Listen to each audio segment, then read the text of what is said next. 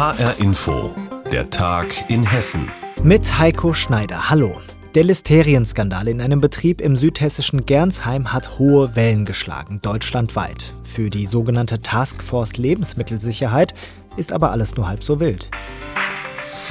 So könnte man jedenfalls die Ausführungen verstehen dieser Taskforce. Die hat jetzt über ihre Arbeit informiert in einem Hintergrundgespräch, hat Vergleiche gezogen zum Gammelfleischskandal um Wilke aus dem Jahr 2019. Und damit sei der jetzige Skandal nicht vergleichbar, heißt es. Meine Kollegin Hanna Immich war bei diesem Hintergrundgespräch dabei. Deshalb haben wir sie vor dieser Sendung gefragt. Die Behörde sieht sich wohl in der eigenen Arbeit bestätigt. Wie passt das alles zusammen?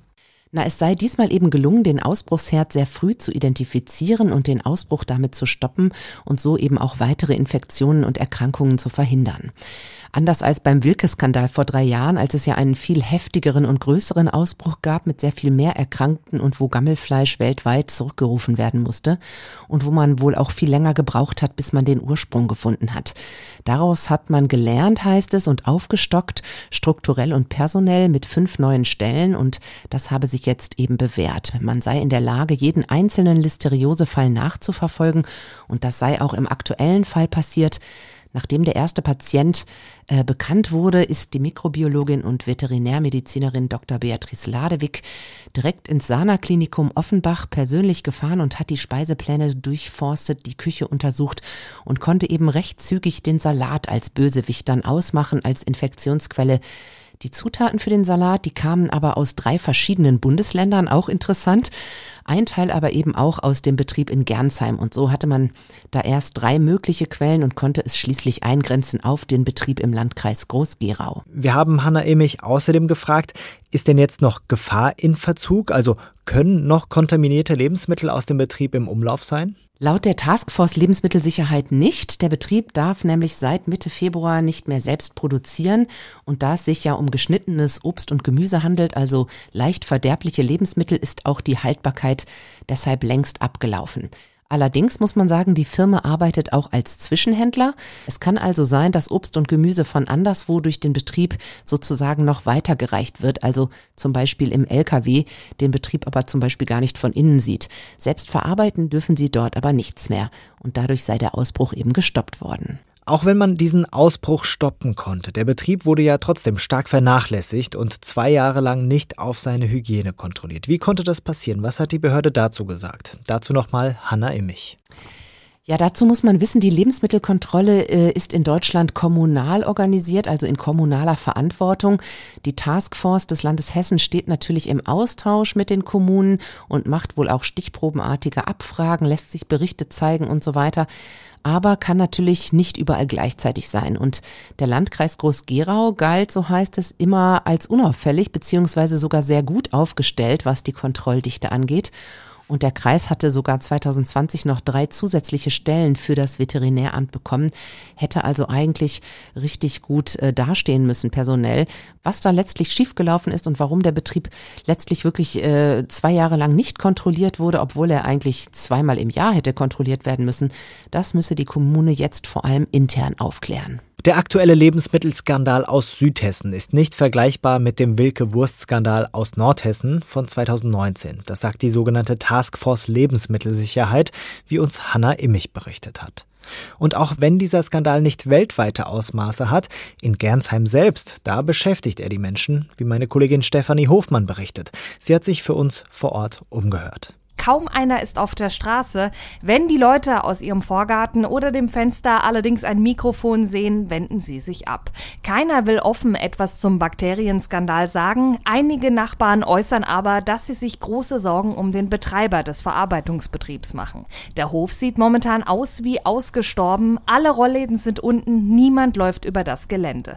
Im benachbarten Gernsheim ist der Listeriose-Skandal Hauptgesprächsthema. Ich kann mir auch vorstellen, dass auf dem Hof einfach was schief schiefgelaufen ist, weil ich glaube, dass in Deutschland ziemlich bekannt ist, welche Hygienemaßnahmen und Vorschriften äh, herrschen und die sollten dann einfach auch äh, umgesetzt und respektiert werden. Ich will nicht wissen, manchmal, was man manchmal verzehren oder man zu kaufen bekommt. Ja, ich glaube, irgendwann müssen wir selber anbauen. Da hat der Verarbeitungsbetrieb äh, unsauber gearbeitet und das finde ich nicht gut.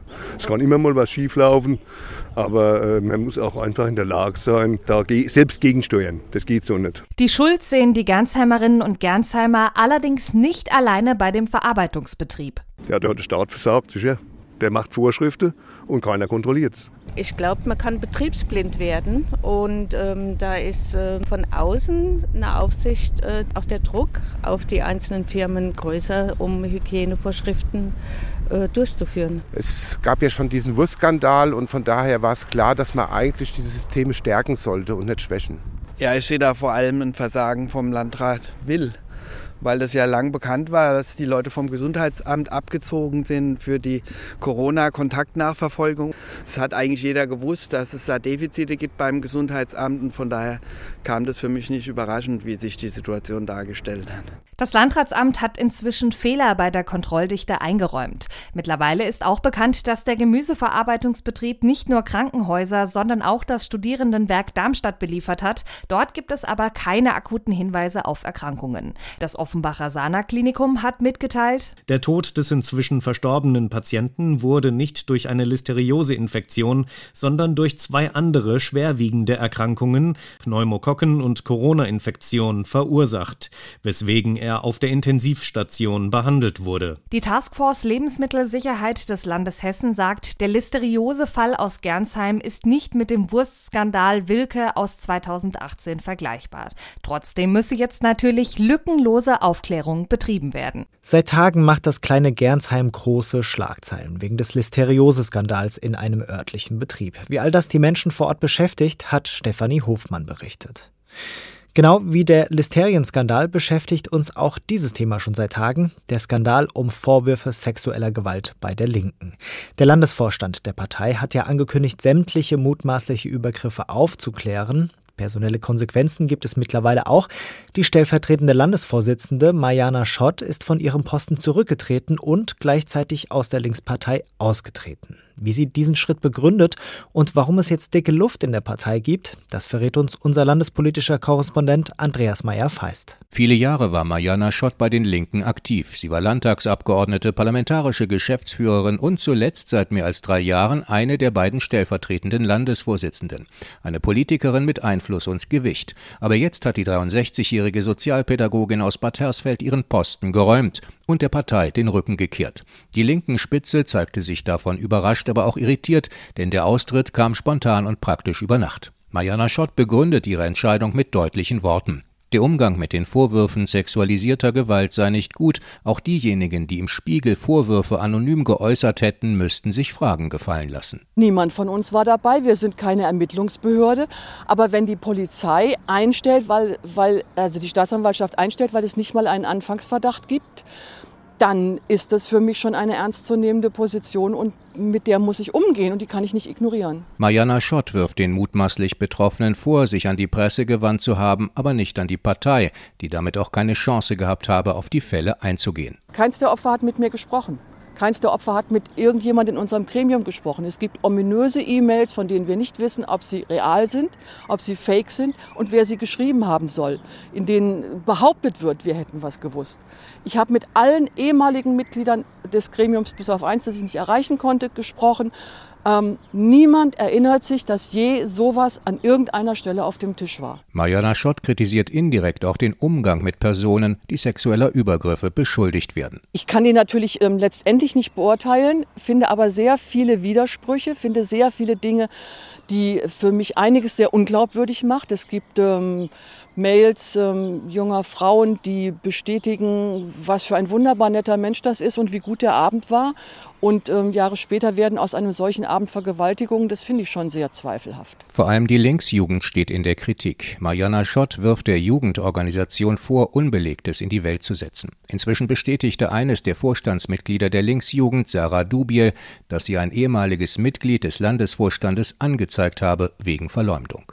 Dubiel bezeichnet die Anzeige als ein Versuch, Aufklärungsarbeit zu verhindern. Sie und ihr Kollege Jakob Hammes seien zentrale Ansprechpersonen für Betroffene sexualisierter Gewalt. Hammes kritisierte die Äußerungen von Mariana Schott in scharfer Form. Es sei auch nicht richtig, dass der Landesvorstand von nichts gewusst habe. Ich weiß persönlich von einem oder zwei Gesprächsangeboten. Eine Betroffene war im Landesvorstand anwesend. Nach dem Verhalten des linken Landesvorstands hatte die Betroffene kein Interesse mehr, weiter mit ihm zu reden. Es war kein wirkliches Gespräch, es war eher ein Aburteilen. Die Parteigremien, so der Vorwurf des Linksjugendvorstands, seien mit den Betroffenen nicht angemessen umgegangen. Ich meine, wir haben auch gefragt. Wir wollten auch, äh, natürlich muss man auch bei der Aufarbeitung wissen, was passiert ist. Äh, es kommt darauf an, wie man es macht. Es kommt darauf an, mit welchem Verhältnis man das zu den Betroffenen macht. Und natürlich muss man den Betroffenen vollkommen den Raum geben, das in ihren Konditionen zu machen, so wie sie sich wohlfühlen. Äh, das ist alles nicht geschehen äh, und da hat die Linksjugend einen anderen Anspruch an die Aufarbeitung. Die Linksjugend erklärte, sie werde weitermachen mit ihrer Arbeit und forderte vom Landesvorstand eine faire Aufklärung. Die Führungsspitze der hessischen Linken, Petra Heimer und Jan Schalauske, bedauerten den Austritt von Mariana Schott. In einer schriftlichen Erklärung heißt es unter anderem, Aufklärung zum Schutz der Betroffenen sei enorm wichtig. Pauschale Behauptungen ohne gesichertes Faktenwissen, wie sie zum Teil in den sozialen Netzwerken die Runde machten, seien aber auch keine angemessene Umgangsweise mit den Vorwürfen. In der Linkspartei gibt es Knatsch, natürlich wegen der Vorwürfe sexueller Gewalt, aber vor allem wegen des Umgangs mit diesem Thema. Informationen waren das von Andreas Meyer-Feist. Das Wochenende steht vor der Tür. Dazu gibt's wohl schönes Wetter und nach gut zwei Jahren, in denen vieles wegen der Corona-Pandemie ausfiel, sollte sich das wieder nach so etwas wie Normalität anfühlen. Der Frühlingsmarkt in Weilburg. Und passend dazu noch verkaufsoffener Sonntag. Doch die Geschäfte bleiben zu, denn gegen den verkaufsoffenen Sonntag hatte es Klagen gegeben und der Hessische Verwaltungsgerichtshof gab den Klägern Recht. HR-Info-Reporter Michael Pschibiller hat nachgehakt und ihn haben wir gefragt, wie hat das Gericht das begründet? Ja, mit einem Formfehler, genau genommen mit einer Vernachlässigung unumgänglicher Fristen durch die Stadt Weilburg. Es gibt nämlich das hessische Ladenöffnungsgesetz und da steht drin, wegen einer besseren Planbarkeit für alle Beteiligten muss ein verkaufsoffener Sonntag mindestens drei Monate vorher bekannt gemacht werden. In Weilburg ist das laut Gericht aber erst am 19. März erfolgt, also viel zu spät und deshalb heißt es in der Begründung, ist die Verfügung offensichtlich rechtswidrig. Diese Gerichtsentscheidung ist endgültig. Der verkaufsoffene Sonntag in Weilburg fällt aus. Die Geschäfte bleiben geschlossen. Das hat der Verwaltungsgerichtshof entschieden und die Details dazu hatte Michael Pschibiller. Frühling, schönes Wetter, da gehört für viele Menschen eins dazu, lecker grillen. In mehreren hessischen Kommunen hat der Hessische Bauernverband jetzt angegrillt. Hessen grillt an, so haben sie diese Aktion genannt. Da standen zum Beispiel Traktoren, Infostände und Grills vor Möbelhäusern, unter anderem in Fulda. Meine Kollegin Katinka Mumme hat sich das Ganze angeschaut und sich umgehört. Und ich habe sie vor dieser Sendung gefragt, die Bauern wollten doch sicher nicht nur leckere Würstchen verteilen. Was hat es mit dieser Aktion, dem Angrillen, auf sich? Die Bauern möchten die Leute motivieren, mehr Schweinefleisch zu essen, aber nicht irgendwelches, sondern das, was aus der Region kommt. Denn die regionale Lebensmittelproduktion ist in den letzten Jahren stark zurückgegangen, vor allem in der Schweinehaltung. Sebastian Schramm, Geschäftsführer des Kreisbauernverbandes, hat mir gesagt, dass viele Bauern sich die nicht mehr leisten können. Warum ist das so? Das hat mehrere Gründe. Zum einen gibt es neue, schärfere Gesetze zum Thema Tierwohl. Um diesen zu folgen, müssen viele Bauern ihre Höfe umbauen lassen, was sehr teuer ist vor allem da in den letzten Jahren auch die Baukosten gestiegen sind. Zum anderen müssen sie ihr Fleisch billig verkaufen, um mit der importierten Ware mithalten zu können. Oft deckt der Verkauf denn nicht die Kosten des Umbaus und der Produktion, sodass die Bauern den Betrieb schließen müssen. Was sagt denn der Bauernverband, was ich als Normalverbraucher tun kann, um dem entgegenzuwirken? Da hat der Kreisbauernverband eine klare Antwort mehr regionales kaufen und keine importierte Ware. Sebastian Schramm sagt, das schmeckt nicht nur besser, sondern hat noch andere Vorteile. Es wird regional erzeugt, es sind kurze Wege und wir haben da ein hochqualitatives Fleisch, was wir hier herstellen. Wir haben äh, mit die bestausgebildetsten Betriebsleiter, also das äh, Ausbildungssystem in Deutschland in der Landwirtschaft ist sehr gut. Äh, viele studieren heute auch Agrarwissenschaften, die nachkommende Generation. Also ich finde, wir sind da auf einem richtig guten Weg. Was wir brauchen, ist eine Perspektive für die Betriebe für die Zukunft. Dann kommen auch in Zukunft die Bratwürstchen immer noch aus der Region. Sagt Katinka Mumme. Sie hat berichtet über eine Aktion des Hessischen Bauernverbands, der aufmerksam machen wollte auf die Bedeutung regionaler Lebensmittelversorgung. Und das war der Tag in Hessen mit Heiko Schneider. Diese Sendung, die finden Sie auch als Podcast auf hrinforadio.de.